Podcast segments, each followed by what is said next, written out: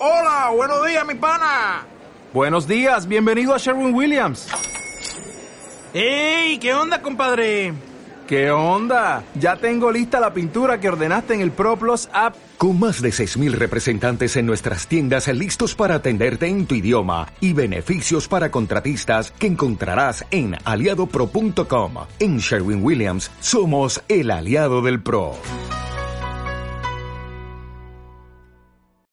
Marta de baile al aire. Mañana ya estamos hablando con el doctor Daniel Ash, que es dermatólogo, pero es tricólogo, que es la subespecialidad en pelo en, en la rama de la dermatología. Y es uno de los pocos tricólogos en México y el primer presidente de la Sociedad Mexicana de Tricología. ¿Qué es la tricología y quién es un tricólogo? Bueno, la tricología es la, la subespecialidad de la dermatología que estudia, se encarga de estudiar las enfermedades del pelo y la Ajá. piel cabelluda. Okay. Entonces, un tricólogo, un verdadero tricólogo es un dermatólogo. Un dermatólogo que se encarga o se hizo una subespecialidad en tricología. Entonces, nos encargamos de estudiar tanto el pelo sano como el pelo enfermo. Y cada vez, como ustedes ven, hay cada vez más, más, más, más problemas de pelo y más enfermedades del pelo, que lo hemos visto ahorita con el COVID, que lo hemos visto ahorita con muchas cosas. Entonces, pues el pelo es una parte muy importante de nuestro cuerpo que nos tiene cada día, pues, más atentos y preocupados, ¿no? Claro. Ahora, eh, déjame decirte una cosa. Los dermatólogos, digamos que en su estudio, Sí, le dan una repasada al tema del pelo. exacto. Pero hay ciertos dermatólogos que hicieron, digamos que una subespecialidad en Exacto. pelo, específicamente Exactamente. es la tricología. Esa es la tricología. En México habemos muy pocos, de haber máximo unos 20 en todo el país. Sí. Y es, exacto, una especialidad relativamente nueva para el dermatólogo que lleva algunos años, que generalmente hay que hacerla en el extranjero y que se encarga de, exacto, tienes que hacer la subespecialidad de tricología. Claro. Ahora, vamos a hablar del pelo. Me Sí. imagino que dentro de tus estudios has de haber estudiado un poco la psicología del pelo. Habemos personas para quienes el pelo lo es todo y que valoramos lo que el pelo hace para la imagen de una persona. Exactamente.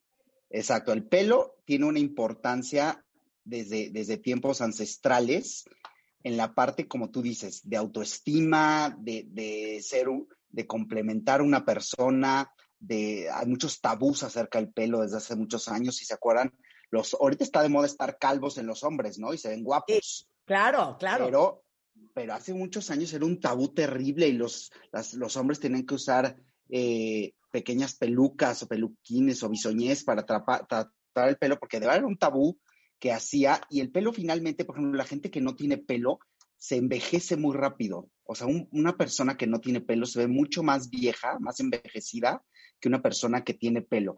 El pelo es un símbolo de seguridad, de fuerza. Es cierto la historia de Sansón, en donde realmente el pelo nos da fuerza, nos da seguridad, eh, es importante en la autoestima, es importante, tiene funciones importantes fisiológicas, protege contra los rayos solares, protege contra el cáncer de piel, eh, el pelo del cuerpo ayuda a la sensibilidad, a la piloerección cuando hay calor o frío, y es muy importante, o sea, es un sistema de protección del cuerpo.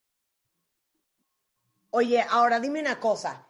El pelo para todos hombres y mujeres que sufren porque quisieran tener un pelazo y no lo terminan de tener, sí es un tema genético. O sea, es, viene de tu 100%. mamá, viene de tu papá, ¿de dónde viene? viene de ambos lados. Hubo mucho tiempo que se creía que venía del lado materno, no, viene de ambos lados y es como tú dices, Marta, es genético. Hay gente que por más que haga, por más que haga, siempre va a tener el pelo delgado, porque así es su genética. Y hay gente que genéticamente tiene un pelo como el tuyo, espectacular, grueso. Entonces, eh, sí es muy genético. El pelo es genético, finalmente. Y Claro. sí va cambiando también a lo largo de los años. O sea, todo el pelo va envejeciendo como el cuerpo humano. Es muy típico que todos teníamos esa melena gigante de jóvenes y que ya no la tenemos y que es un hecho que no va a regresar. Y hay que aceptar eso porque es parte del envejecimiento del cuerpo. Claro, ahora dime una cosa. Una vez, no me acuerdo quién me dijo, pero me quedé traumada para siempre. Escuchen esto, cuentavientes. Creo que fue Abel de la Peña, dijo, cuando ves a alguien por atrás, ¿Sí? ¿cómo sabes más o menos qué edad tiene? Entonces todos nos quedamos de, pues, ¿qué será la cadera, las nalgas, la espalda, el ancho del cuerpo? Y dijo, no, el pelo. O sea, tú sí. puedes ver a una, una mujer por atrás y más o menos le puedes calcular la edad, a menos de que esa mujer tenga cierta cantidad de años y tenga un pelo como si, si tuviera 20. Pero en general, el pelo dice mucho de qué edad tienes. Por supuesto, por supuesto. Ahora, hay gente, si hay una excepción, por ejemplo, las canas, ¿no? Hay gente que genéticamente muy joven empieza a generar canas. Y eso es genético, o sea, eso no depende de la edad. Entonces, sí puedes ver a alguien muy joven canoso y, se, y es una persona joven. Eso sí va a depender de, por ejemplo, las canas es una excepción, pero sí, el pelo abundante, precioso que tuvimos de quinceañeros, de quinceañeras, probablemente de adulto ya nadie lo tenga. Y eso es una realidad, porque Claro. va envejeciendo. Claro. ¿Cuándo empieza a envejecer el pelo? A partir de los 25, 30 años, el pelo empieza a envejecer. Entonces, esa es la historia que todos nos cuentan. Yo tenía una melena espectacular, me paraban en el tráfico por mi pelo y es cierto que se va conservando, no se conserva igual, va envejeciendo como todo, ¿no? Sí, el chiste es irla conservando de acorde a conforme a la edad cronológica. Ok. ¿Cómo envejece el pelo? O sea, cuando dices envejece el, El pelo pelo, ¿qué parte envejece? ¿Qué envejece? envejece las células progenitoras del pelo, o sea, lo que llamamos las células pluripotenciales, que son los ciclos de regeneración del pelo, se van terminando. Entonces, los ciclos del pelo van terminando y hay folículos, los folículos tienen cierta vida y entonces los folículos se van acabando. Entonces, por eso ya no tenemos la misma melena que tuvimos 20 años atrás. Tienes un pelo sano, tienes un pelo fuerte, tienes un pelo con varios folículos, con varios pelos por folículo, pero los folículos se van cerrando y la, la producción de pelo va disminuyendo conforme los años. Los ciclos del pelo se van terminando y eso es una realidad. Ahora hay que ver si hay genética de calvicie o no, que eso es diferente. Claro. es diferente, ahora- Ajá. exacto, es diferente el envejecimiento normal del pelo a saber quién va a tener calvicie o no. ¿Sale? Ok. Ahora, abrimos el capítulo por el cual estamos aquí todos hoy. Exacto. Eso se llama, la, la calvicie es alopecia, ¿no? Alopecia androgenética. Androgenética. Ahora, Exacto. hay ver, el diferentes te- tipos de alopecia, Exacto. ¿no? El Arranca. término alopecia, el término alopecia solito significa pérdida adquirida del pelo, pero hay varios tipos de alopecia. Alopecia androgenética, alopecia areata, alopecia. Entonces, alopecia como tal es como un nombre, les falta el apellido, ¿sale? Entonces, eso es muy importante. Entender que alopecia significa pérdida de pelo adquirida. Y ahora le vamos a dar el apellido. Si es alopecia androgenética, alopecia areata, alopecia por quimioterapia, alopecia, etcétera. Ok. Entonces, arráncate con la primera, que es la androgenética, que es la más frecuente, ¿no? Ok, sí. Lo primero que quiero aclarar es, alopecias vamos a dividirlas en cicatrizales y no cicatrizales. ¿Sale? Eso vamos así se divide el amplio, el amplio capítulo de las alopecias. Si van a generar cicatriz o no. ¿Por qué? Porque eso habla del pronóstico. Si las alopecias son no cicatrizales, tenemos probabilidad de volver a sacar pelo. Si la alopecia es cicatrizal, como es de algunas de las que vamos a hablar, no es una cicatriz y los folículos ya se destruyeron. No podemos volver a sacar pelo, ¿sale? Entonces, las dos primeras que voy a hablar son las alopecias no cicatrizales. Pero, pero fíjate qué interesante lo que acabas de decir. Qué importante saber, cuentaviente, si tienes cicatrizal o no cicatrizal. Exacto. Porque si tienes exacto. cicatrizal, te eches chile, tratamientos, esto, eh, lo que sea, no te va a salir pelo. Exactamente. no lo pudiste haber dicho mejor, Marta. Si hay una cicatriz, no hay forma de sacar pelo. Entonces tienen que ir con un tricólogo y decirle si tiene una alopecia cicatrizal o no cicatrizal. Eso generalmente lo vemos, como ya comentamos, con un dermatoscopio gigante para ver si hay folículos o no. Si hay folículos hay probabilidad de sacar pelo, si ya no hay folículos no. Entonces, las alopecias no cicatrizales, la más frecuente y de la que todo el mundo conoce es la alopecia androgenética. ¿Por qué se llama androgenética? Porque depende de la genética y de los andrógenos, tanto en hombres como en mujeres. Entonces, vamos a ver que a lo largo de la vida, hasta el 80% de los hombres la pueden padecer y hasta el 50% de las mujeres a lo largo de su vida la pueden padecer. Esto no significa que desde jóvenes, significa que también en edad, en edad adulta o en la vejez lo pueden padecer. ¿Qué significa la alopecia androgenética? Que es que por medio de las hormonas y la genética, el, el pelo se miniaturiza. Que se miniaturice es que se haga delgadito, chiquitito, chiquitito, delgadito. ¿Sale? Eso es algo que, por ejemplo, cuando revisé a Marta, no lo tiene. Ella tiene folículos gruesos, pigmentados, entonces ella no tiene la genética de alopecia androgenética. Pero les aseguro que muchísimos de ustedes sí. Es que el pelo por hormonas y genéticas se haga delgadito, delgadito, delgadito, delgadito, delgadito, hasta que se sale del folículo. Ahora, los folículos por un tiempo quedan vivos. Entonces, si se detecta a tiempo y se trata, se puede tratar y revertir. Por eso es la importancia que lo traten tempranamente. Los que vayan al médico, y es importante saber las zonas. Los hombres, como ustedes saben, se van a quedar calvos de la zona de las entradas, de la zona de adelante y de la coronilla o el vértex, que es lo que nosotros llamamos. Las mujeres se quedan calvas de la línea media. En la línea media se les empieza a abrir el pelo, exactamente, y se les ve un hoyo.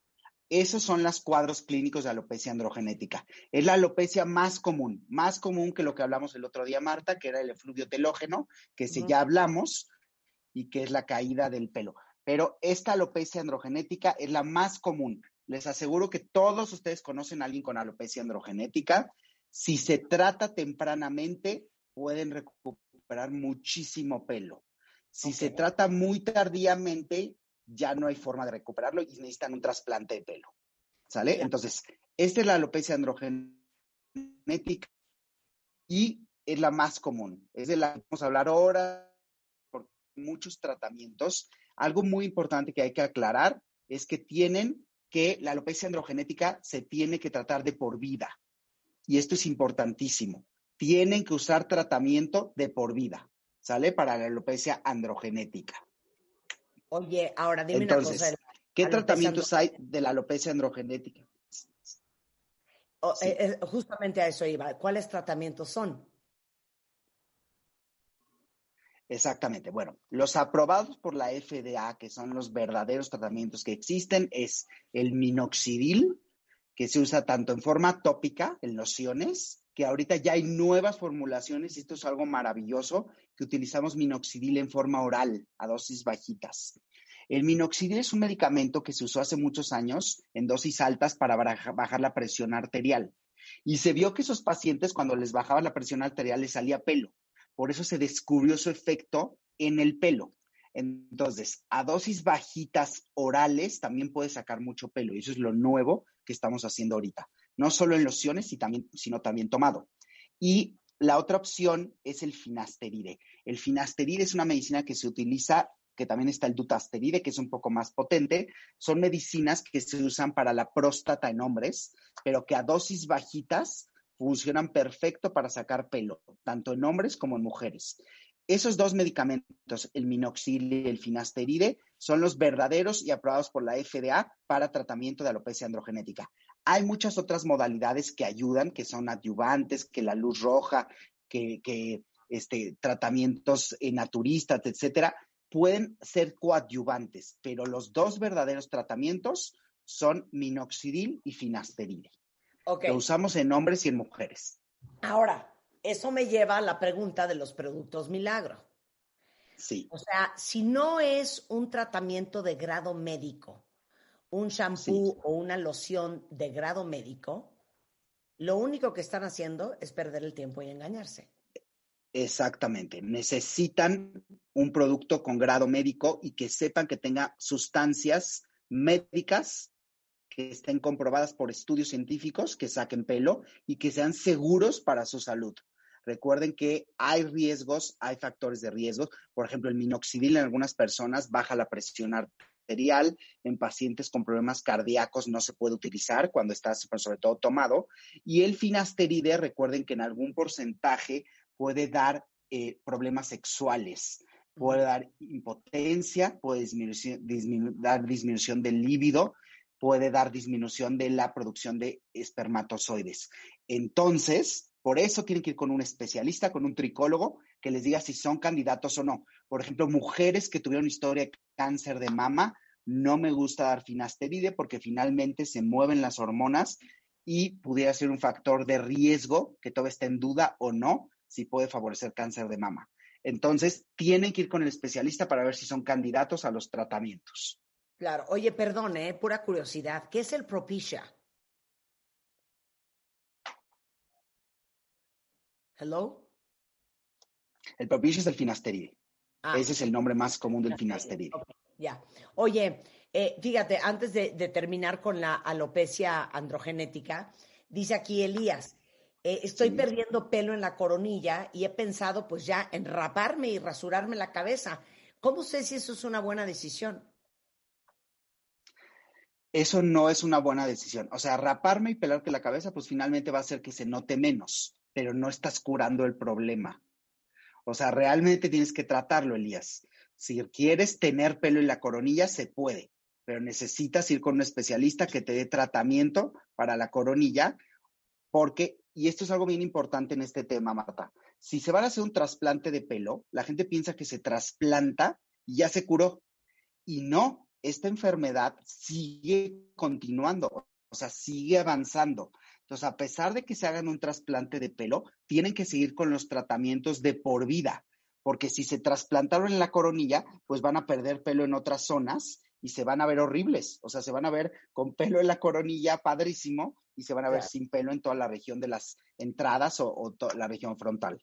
Claro. Oye, entonces, eh, sí. Dime, querida, sí. No es que traemos un delay. Este, no, te iba a preguntar, para todas las mujeres que están viendo que se les está cayendo el pelo, en alopecia androgenética, ¿cuáles son digamos que las enfermedades o las complicaciones típicas que tiene una mujer por la cual pierde el pelo. O sea, estoy pensando en ovario poliquístico, estoy pensando en problemas de la tiroides, estoy pensando o sea, complicaciones. Exacto. O sea, eh, que de ah. repente te cae el pelo y es síntoma de otra cosa. Ah, muy buena pregunta, exacto. La alopecia androgenética, sobre todo en mujeres, muy buena pregunta. Hay que pedir una serie de estudios, porque en hombres casi siempre es genético y no hay bronca. En mujeres es muy importante hacer un estudio, una serie de estudios para ver si no se asocia a otra cosa. En mujeres hay que buscar ovario poliquístico, hay que buscar tumores. Hay tumores y hasta tumores ováricos o tumores de arriba de las glándulas suprarrenales que pueden provocar esto y que estén provocando la alopecia androgenética. Entonces, en mujeres sí se hace una serie de estudios para descartar otros padecimientos muy importantes. Por ejemplo, la mujer típica que está gordita, que se le cae el pelo, que tiene pelo en la barba, que tiene pelo en el ombligo. Todas estas cosas van a hacer que tengamos que buscar si la mujer no, la mujer no tiene algún problema en las glándulas suprarrenales o en los ovarios algún tumor benigno o maligno en los ovarios. Entonces, siempre las mujeres, generalmente hacemos estudios, sobre todo en mujeres jóvenes. Mujeres jóvenes con alopecia androgenética severa y otros datos de androgenismo, que es lo que les decía, de que tengan barba, de que tengan pelo en el ombligo y esto, hay que buscarle otros problemas. Muy importante. Ok, y les digo una cosa, les recomiendo que en algún momentito que puedan, hoy al rato o mañana, Chequen el podcast del programa que hice con Daniel, en donde hablamos de fluvio telógeno, que es otro cuento y otra historia este, de la pérdida de pelo. importantísimo porque también muchas veces eso es lo que puedes tener, sobre todo una cuenta que dice que se le está cayendo el pelo a montones en muy poco tiempo y tiene 27 años, igual y puede ser efluvio teléfono, pero para que lo cheques. Ahora vamos a hablar de la alopecia areata, ¿ok? ¿Esa cuál es, Daniel? Ok, la alopecia areata es una alopecia que, como ustedes han visto, seguramente da ruedas en la cabeza o han oído de esa. Entonces van los pacientes luego al peluquero o así o al salón de belleza y le dicen, oye, tienes ruedas en el pelo, hoyos, hoyos literal. Esos hoyos es una enfermedad completamente diferente a la alopecia androgenética. Es una enfermedad inmunológica.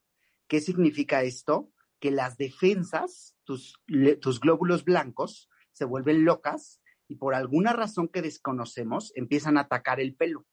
Y lo empiezan a atacar y lo empiezan a tirar. Entonces, la forma más frecuente es que de ruedas, así rueditas. Y es esta alopecia generalmente es desencadenada por el estrés. Ahora, aclaro, no es la causa, no es de que me dio alopecia por estrés, sino que el estrés disparó tu sistema inmunológico y eso hizo que se caiga el pelo. Ahora, hay formas muy tranquilas de alopecia areata, como las que les comento, que tienen ruedas. Esas, muchas de estas se quitan solas, pero generalmente damos tratamientos con un poco de cortisona en crema o cortisona inyectada en los pequeños hoyuelos y les va muy bien a los pacientes. Pero hay veces que esta alopecia areata es muy agresiva y se puede llevar a todo el pelo del cuerpo. Entonces los pacientes se quedan sin pelo en la cabeza, se quedan sin cejas, se quedan sin pestañas, se quedan sin todo el pelo y eso se llama alopecia areata universal. La alopecia areata universal es muy severa, es muy agresiva y puede pasar, el otro día me tocó ver una pobre chiquita de año y medio con alopecia areata. Es realmente un problema muy importante por lo que decíamos, sobre todo en, niños, pues hay mucho bullying para los niños principalmente, o en, los, las mujeres, ¿no? En las mujeres, pues sobre todo, o en hombres también, ¿no? Si te quedas sin cejas, sin pestañas, pues ¿qué parece? Parece que te dio cáncer, te ves enfermo, no te ves sano, este, afecta mucho la autoestima de las personas. Es una enfermedad muy difícil de tratar y sí quiero decirle a los, a los cuentavientes que de verdad es difícil de tratar la alopecia areata. Pueden ir con muchos médicos y hay casos que desgraciadamente no van a responder porque es multifactorial. Hay genes involucrados. Eh,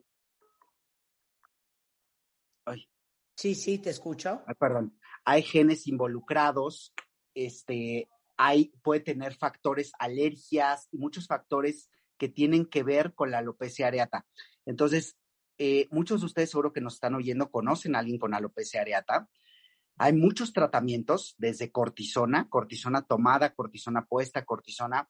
Hay otros tratamientos, o hay unos muy nuevos que se llaman inhibidores JAK. Los inhibidores JAK los usamos para cáncer, o sea, se usan para mielofibrosis y otras enfermedades. Son muy buen eh, eh, tratamiento para la alopecia areata, desgraciadamente son muy caros. Y algo muy triste de la alopecia areata, Marta, quiero contarte que los seguros médicos de gastos médicos no la cubren. Puta. Entonces, eh, porque dicen que es pelo. Entonces, como es pelo y es algo estético, con eso se justifican los seguros de gastos médicos para no cubrirla. Entonces, por ejemplo, estos inhibidores JAK, que son muy prometedores, que nos dan excelentes resultados, desgraciadamente son carísimos. O sea, un paciente por inhibidores JAK puede gastarse al mes 20 mil pesos. 20 mil pesos y probablemente lo tengan que usar de por vida. ¿Y qué pasa? Que los seguros de gastos médicos no los cubren. Ya logramos que dos o tres pacientes por medio de casi un juicio logramos que sus seguros de gastos médicos los cubrieran. Entonces, pero es un problema muy duro, muy difícil. Es para mí la enfermedad más difícil del pelo de tratar.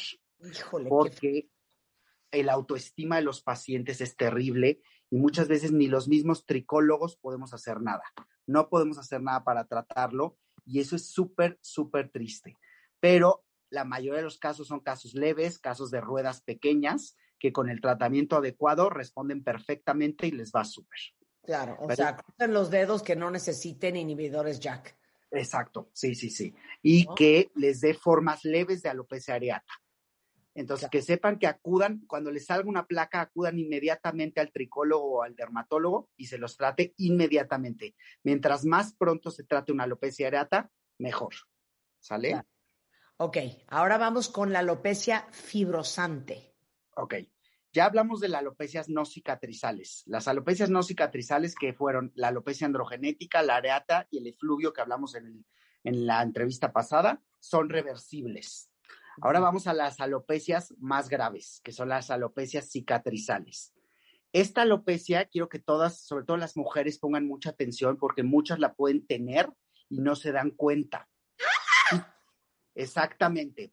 Chicas, si empiezan a perder las cejas de forma sorpresiva y dicen, estoy perdiendo cejas, me estoy quedando sin cejas, es el primer dato de alarma para pensar en esta alopecia y si no la tratan a tiempo, se van a quedar sin cejas y esto luego evoluciona a que se empieza a afectar la frente y entonces empieza el pelo a ser para atrás y se ven ustedes como frentonas. ¿Sale? Ahorita vamos a poner una foto para que lo vean. Ok, entonces la alopecia frontal fibrosante es una epidemia a nivel mundial, ¿ok? No se sabe por qué da y se piensa que tiene, tiene como 20 años esta alopecia que se describió. Y algo bien importante, chicos, es que se ha asociado al parecer, que lo que sigue en discusión, al uso de cosméticos y de protectores solares. ¿Qué? Así es, así es. Entonces, estamos en una epidemia de que, aparte, esta epidemia tiene como, justo desde, desde que empezaron a, a, usarse mucho los protectores solares, desde los años 80 empiezan a perder cejas, empiezan a quedarse frentonas y se empieza a recorrer el pelo hacia atrás, hacia atrás, hacia atrás, hasta quedarse frentonas completamente. Y esto es una cicatriz. Se vuelve irreversible.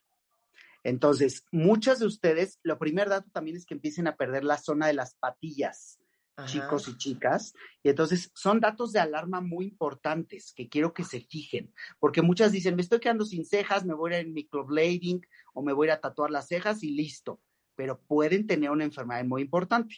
El otro día Martita me mandó un amigo de ella muy que tiene esta enfermedad. Entonces, eh, hay que diagnosticarla a tiempo. Lo rápido, lo más importante es diagnosticarla a tiempo. Diagnosticarla a tiempo para revertirla y no solo revertirla, sino detenerla, porque Pero si no se va... ¿Empieza por las cejas siempre? 70% de los casos. Dios 70% de los casos empieza por las cejas. Fíjese mucho en las cejas. Si están perdiendo las cejas, sobre todo la colita externa de las cejas, la más exterior, eso es un dato de que pudieran tener esta enfermedad y de que se estén quedando lo que les dicen frentonas, chicas. Si se empiezan a... ¿Por qué les digo más en mujeres? Porque se da muchísimo más en mujeres un porque se piensa que tiene causas hormonales y se da más en mujeres posmenopáusicas. ¿Sale? Aunque también estamos viendo en mujeres premenopáusicas. Esta enfermedad es una epidemia mundial. Los tricólogos estamos muy preocupados porque no sabemos qué la desencadenó. Les digo que se han investigado cosméticos. Desde el boom de los cosméticos y de los protectores solares, se soltó la epidemia. Entonces, lo que yo les aconsejo no es que no usen protector solar, es que no se lo pongan encima de las cejas o muy cerca de la línea del pelo. Claro. Porque, porque mucha gente pues se lo pone y se lo pasa por todos lados, ¿sale?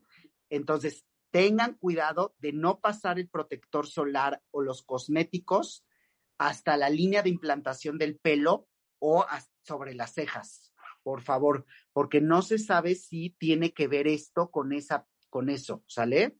Entonces, claro, entre que son peras y son manzanas. Claro. ¿No será que Ahora, Luis Miguel tiene eso? Qué.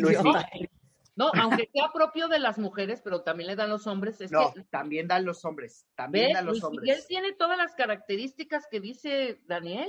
No tiene ceja, ya tiene a la frente, en, en, en la nuca. Ahora, lo que no sé ahí de Luis Miguel hablando si tiene una cirugía plástica, porque la cirugía plástica te estira la cara y claro. también te puede dar una cicatriz ahí. Entonces también eh, eso habría que aclarar, pero sí puede ser que Luis Miguel la tenga, ¿eh? también da en hombres. Entonces, fíjense siempre en las cejas y en que la línea del pelo no se les esté yendo para atrás, ¿sale? Okay. si dicen, me estoy quedando frentona, esta es la enfermedad más importante que quería hablar porque es una epidemia y se los juro, hacemos los tricólogos el diagnóstico de metro. O sea, vamos en el metro, vamos en la calle y decimos, ella tiene la enfermedad, ella tiene la enfermedad, ella tiene la enfermedad. ¡Qué horror! O sea, me Sí. dejaste horrorizada, Daniel. Es que esta enfermedad, por favor, se los juro, es creo que la que más epidemia tenemos hoy en día. Entonces, entonces es algo, se sabe que tiene que ver las hormonas porque da mucho más en mujeres. Ajá. y se sabe que tiene que ver factores ambientales de algo nuevo que cambió a partir de los años 80, porque antes no se veía esta enfermedad, literal no se veía. Entonces, sí sabemos que es una enfermedad relativamente nueva y una epidemia mundial, que si se trata a tiempo se detiene y se utilizamos cortisona, utilizamos eh, sobre todo lo que hablamos también para alopecia androgenética, el finasteride, el dutasteride, porque actúan a nivel hormonal y la detienen. Entonces, sí hay tratamientos, el chiste es diagnosticarla pronto, porque si no, chicas se van a quedar sin cejas y la frente se les va a hacer para atrás. ¿Sale? Entonces, y si hemos visto gente que la frente, se recorre la frente y se quedan sin media pelona, ¿eh? Sí, O sea, claro. hasta- Entonces, esta es la enfermedad de las cicatrizales más importantes que les quiero hablar. Ok, buenísimo. Ah. Y luego, por último, porque tengo un chorro de preguntas en Twitter que te quiero hacer, Daniel, Sí. es el lupus eri- eritematoso. Hematos. Ok, el lupus es una enfermedad autoinmune que, como ustedes saben, también da mucho más en mujeres, por desgracia, y que da la famosa, lo han visto, seguro Marta lo ha hablado con reumatólogos, muchas de ustedes han de tener lupus, da las alas de mariposa, da varias cosas, pero también da ruedas de cicatrices en la cabeza.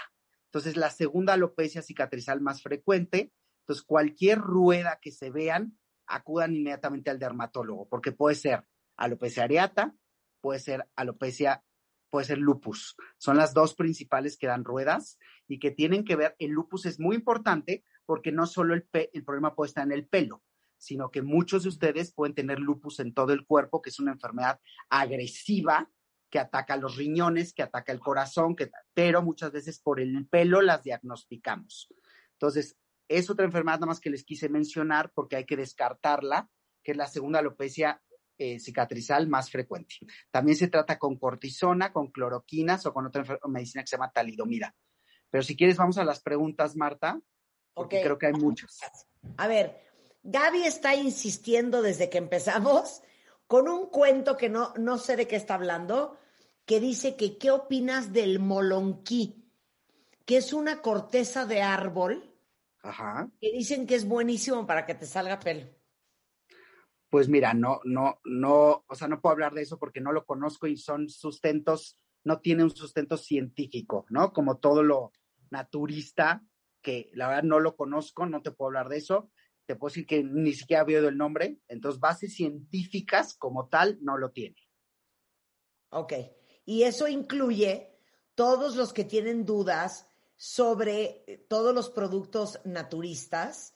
Eh, aquí me sacaron una, un, un tuit que decía eh, bergamota, eh, diferentes raíces, etcétera, etcétera.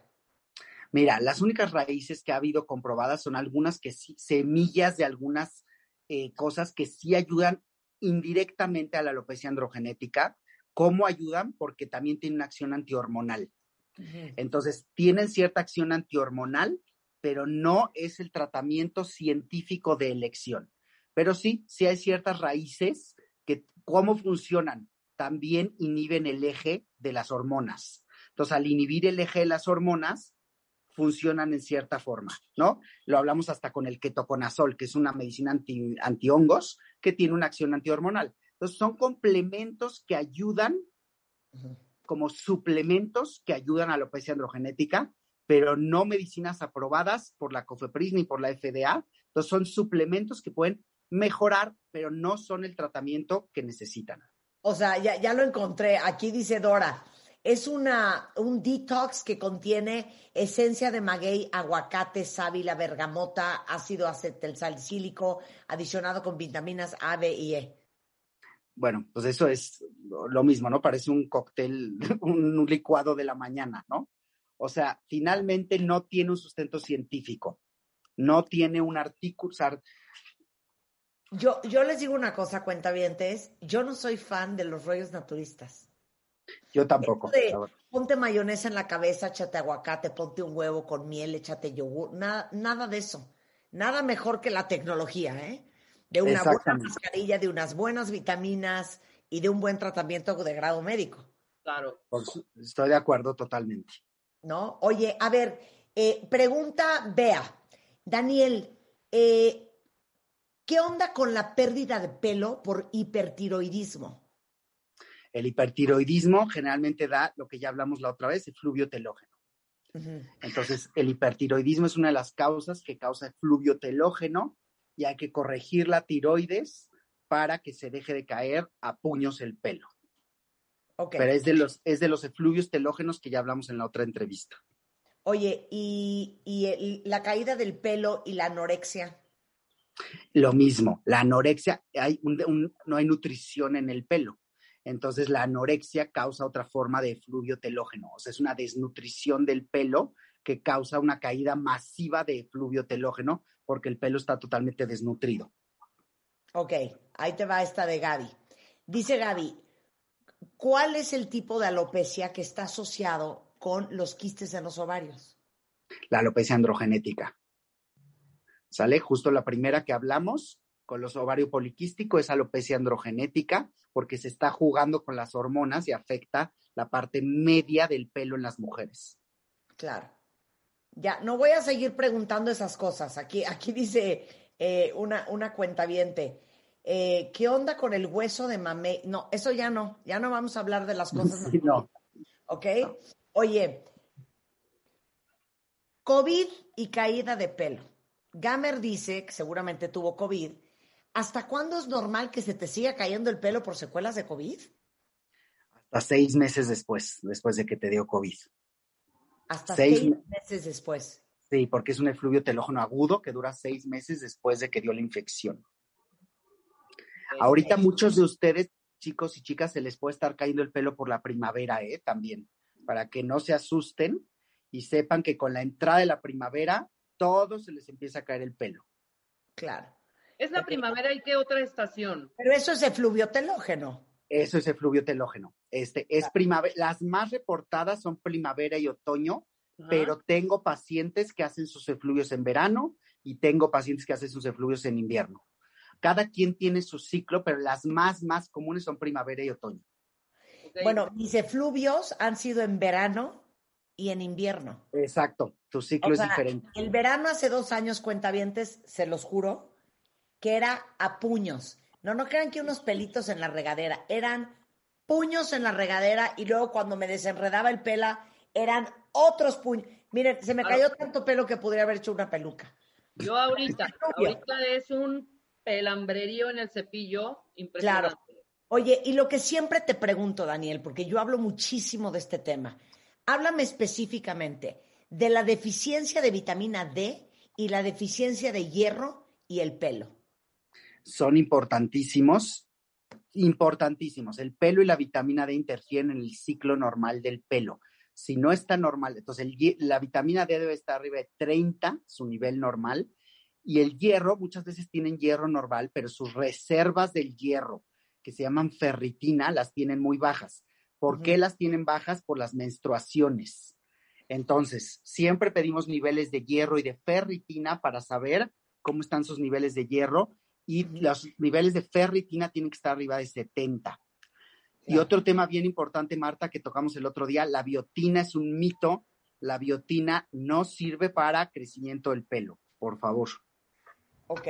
Oye, a ver, esto está buenísimo. Eh, ¿Qué opinas de los estudios científicos de la aplicación de la cafeína en el cabello? La cafeína sí se ha visto que en cierto grado hay shampoos que contienen cafeína. Por ejemplo, sí, hay marcas que contienen cafeína y es un coadyuvante de estos naturistas que hemos visto que sí ayuda a que crezca un poco más el pelo.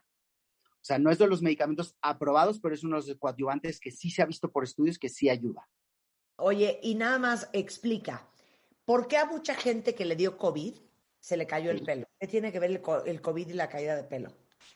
Ah, porque cualquier infección o agresión al cuerpo grave, por ejemplo, una infección con COVID, te haya dado leve o te haya dado fuerte, rompe el ciclo normal del pelo. O sea, hay tanta agresión al, al cuerpo que se rompe el ciclo normal del pelo y se cae el pelo. Es por eso.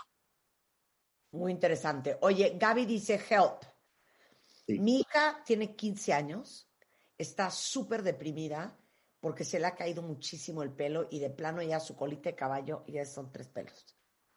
Hay que ver sobre todo, yo creo que es un efluvio telógeno, Ajá. pero en una niña chiquita, sobre todo en una niña de 15 años, hay que buscar otras causas, ¿no? Hay que buscar si no hay antecedentes de alopecia androgenética, hay otra cosa que se llama anágeno débil, o sea, esa sí la tenemos que ver, ella la tendríamos que ver con el microscopio y ver qué está pasando, probablemente sea un efluvio nada más y va a revertir.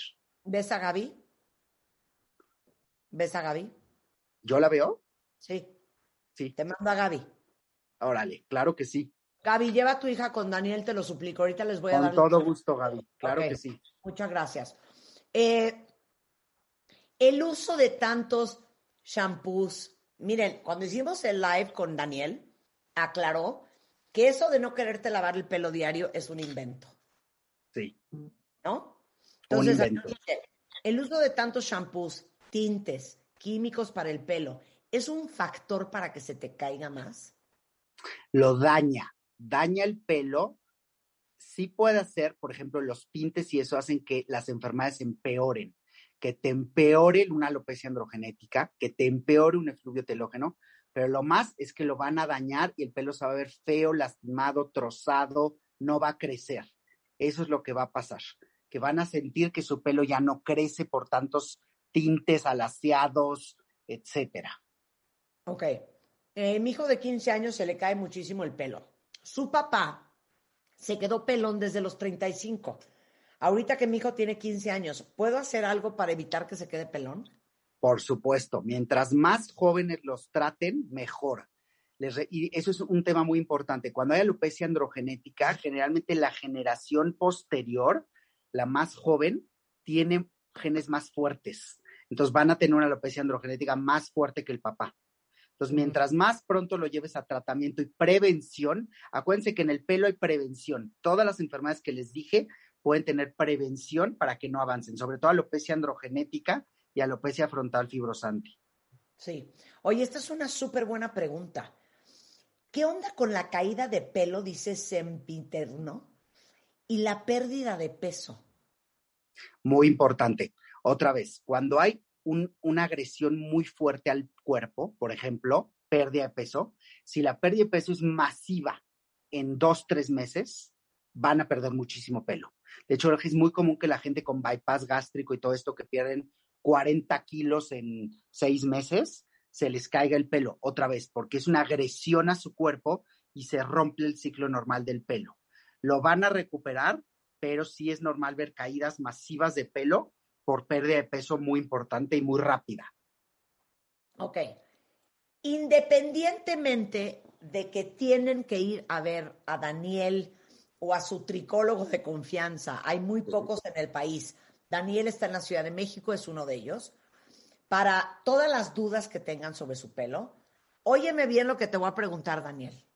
Sí, querida. La pregunta de los 64 billones de euros.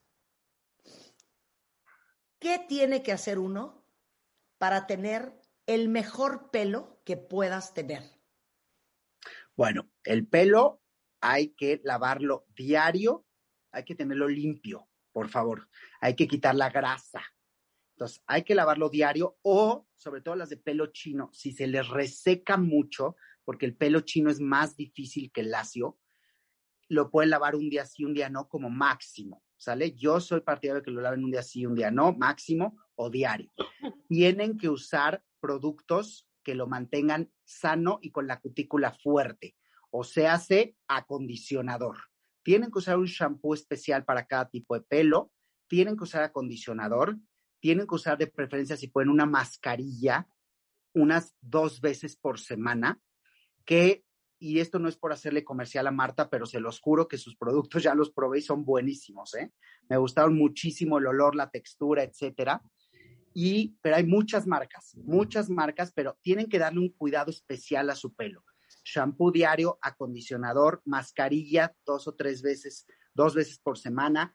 Los que tengan las puntas muy maltratadas, usar algún aceite para puntas, usar protector de calor si es que van a llegar a utilizar lo menos que puedan utilizar de pistola o Uta. cosas calientes. ¡Uta! Eso, por es favor. que de veras. Entonces usen pistolas de aire frío. Hay una marca muy buena, la que yo recomiendo y Marta también usa es Dyson, pero cuiden mucho el pelo del calor. El calor maltrata el pelo. Mientras más tratamientos se hagan de, de coloración permanentes, alaciados permanentes, más maltratado va a estar. Mientras menos tratamientos le hagan, más sano va a estar su pelo. Esas son las recomendaciones que les doy. Pueden utilizar, hay que ver cómo está su hierro, su vitamina D, mantenerlo sano, mantener siempre las medidas de su- la nutrición del pelo sanas. ¿Ya. Ahora, sí te quiero hacer una pregunta. Digo, yo soy la reina de la pistola, la verdad es que, ¿para qué te voy a mentir? Es un Sí. milagro que yo no estoy pelona, porque me peino diario. Pero, ¿qué opinas de todos estos tratamientos? A mí siempre me han dado muchísimo miedo. Que la queratina, que el Brazilian no sé cuánto, que el Botox no sé qué, que ya sabes, todos estos tratamientos que te hacen en los salones para quitarte el frizz, para lasearte un poco más el pelo, para no sé qué, para nutrir. A mí me da miedo. Totalmente de acuerdo, estoy en contra de esos tratamientos. Mientras más tratamientos se hagan, más se va a lastimar la cutícula del pelo.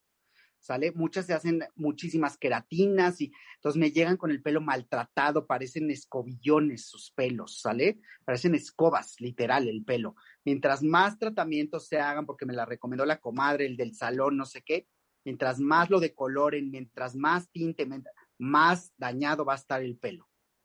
Claro. Oye, este, como siempre es un placer hablar contigo. Eres, eres Igualmente. Escuchas a Marta de Baile por W.